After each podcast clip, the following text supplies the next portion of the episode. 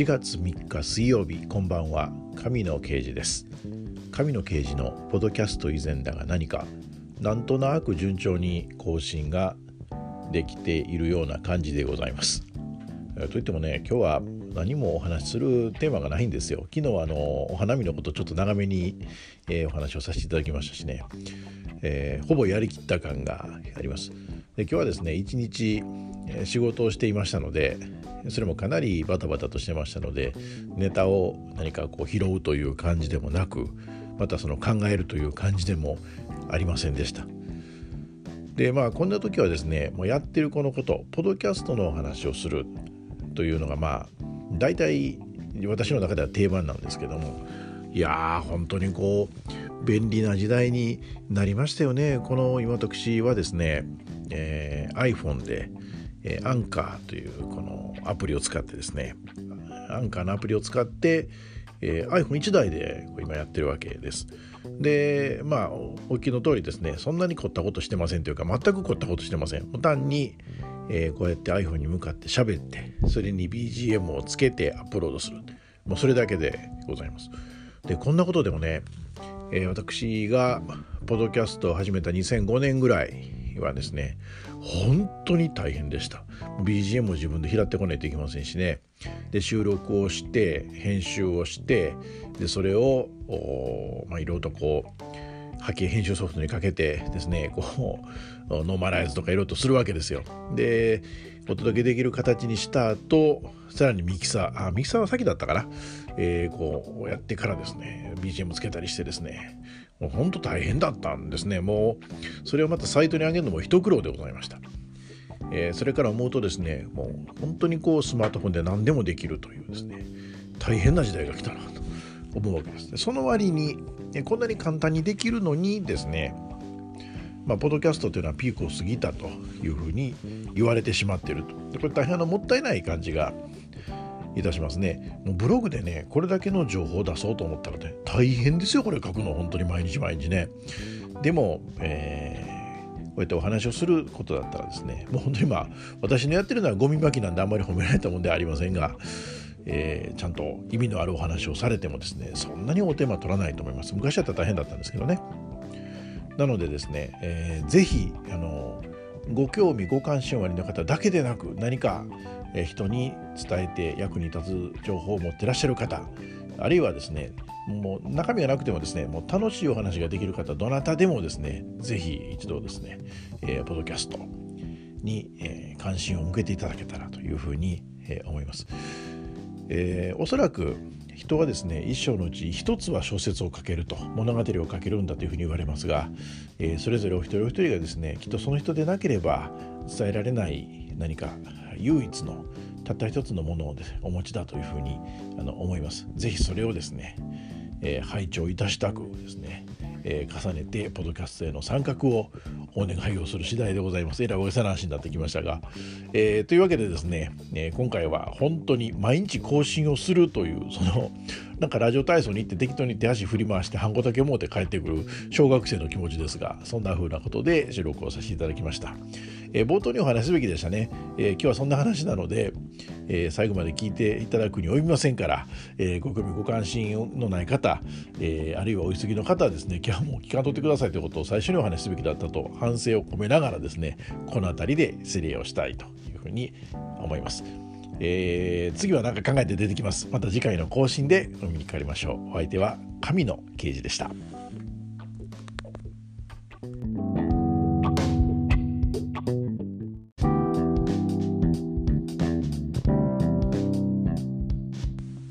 6月23日日曜日こんばんは神野刑事です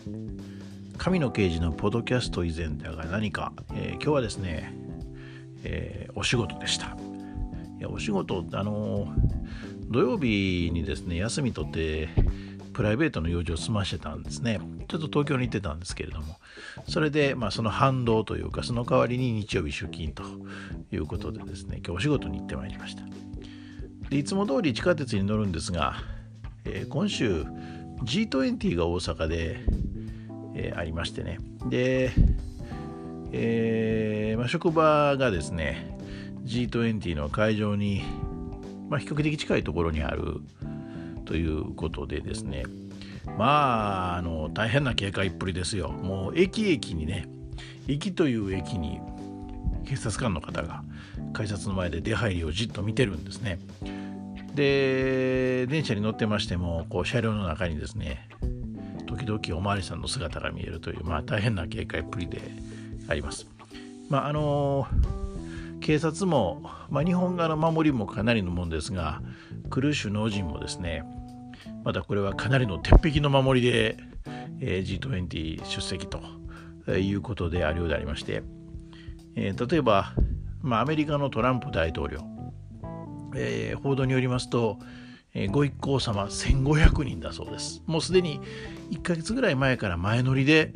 えー、警備の確認に入っているチームがありですね、えー、なんていうかあの噂に聞いたところによると、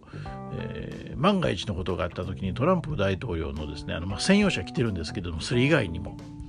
えー、トランプ大統領の血液をですね積んで、まあ、いついかなる時でもあらゆることに対応ができる状態に、まあ、なっているというようなことでですね、まあ、驚くような状態ですね、えー、そんなのがそ そんなのって言っちゃいけませんが、えー、そんな方々がですね20カ国も、えーまあ、この我が大阪に、集われるということでありまして、まあ、あの驚くばかりであります。まあ、あの1週間後、まあ、無事になんとか済んだねと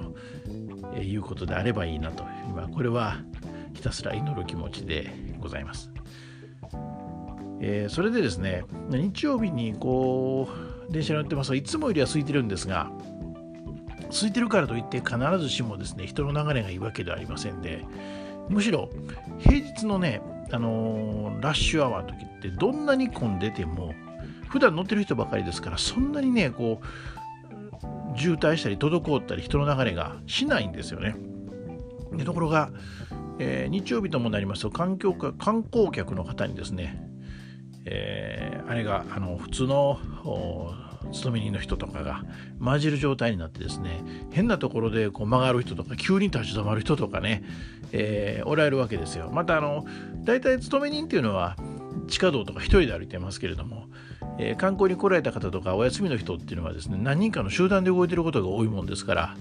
えー、その方々の動きがですね普段と違うような感じになっててですねえらいいろんなところで立ち止まったり大体普通あのエスカレーターが乗ってエスカレーターとか階段でね普段途中で立ち止まることってないんですが平日は。